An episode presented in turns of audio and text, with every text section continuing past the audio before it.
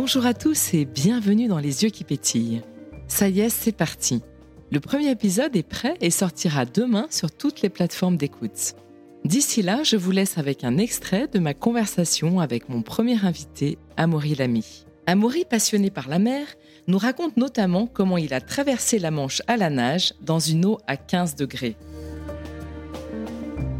C'est le goût du challenge, aussi cette sensation absolument incroyable que j'ai euh, quand je suis dans la mer. Et plus je m'éloigne de la côte, plus je suis à l'aise là où je suis. Il m'est arrivé notamment d'être euh, perdu en mer, c'est peut-être un grand mot, mais j'ai nagé pendant 40 minutes sans trop savoir si je pourrais revenir au bord dans, un voyage de planche à voile, avec des grosses vagues de, 3-4 mètres, euh, des récifs cassants. Et malgré ces vagues, les récifs, j'ai nagé pendant 40 minutes à contre-courant et en fait j'étais à l'aise, j'étais bien parce que c'est, je suis bien dans la mer. La fenêtre de tir, moi j'avais une semaine de fenêtre de tir. Elle se décide euh, un an, deux ans à l'avance, en fonction de la lune, des marées, parce qu'on peut prévoir ces choses-là. Et aussi l'été, parce qu'on fait une traversée sans combinaison, donc le froid est un facteur aussi. En fait, j'avais fait une expérience qui m'a beaucoup enrichi. J'avais fait un camp d'entraînement en Croatie dans une eau à 14-15 degrés, donc euh, plus froid euh, à dessin pour s'entraîner. Et euh, c'était une semaine où on a nagé, 100 km.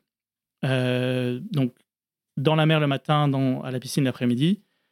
J'ai fait ma nage de qualification. Il faut nager 6 heures dans une eau à 15 degrés pour pouvoir faire la traversée de la Manche sans combinaison. Je l'avais fait, pas de problème. Et puis le lendemain, je faisais une nage de 3 heures. Et j'ai commencé à me dire, en rentrant dans l'eau, tiens, j'ai un peu mal à l'épaule.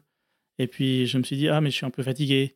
Et en fait, en 20 minutes, c'était plié et on m'a sorti de l'eau sans que je puisse euh, faire mes trois heures de traversée. Et là, j'ai compris que le moindre sentiment négatif, au fur et à mesure du temps, comme c'est quand même des périodes qui sont assez longues, ça s'accumule et on ne peut rien laisser de négatif euh, nous envahir.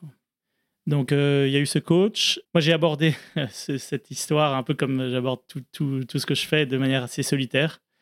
Et au final, euh, c'est les gens avec lesquels je me suis entraîné, les, petites paroles qui m'ont été euh, déposées, les encouragements. C'est tout ça qui a fait une différence énorme.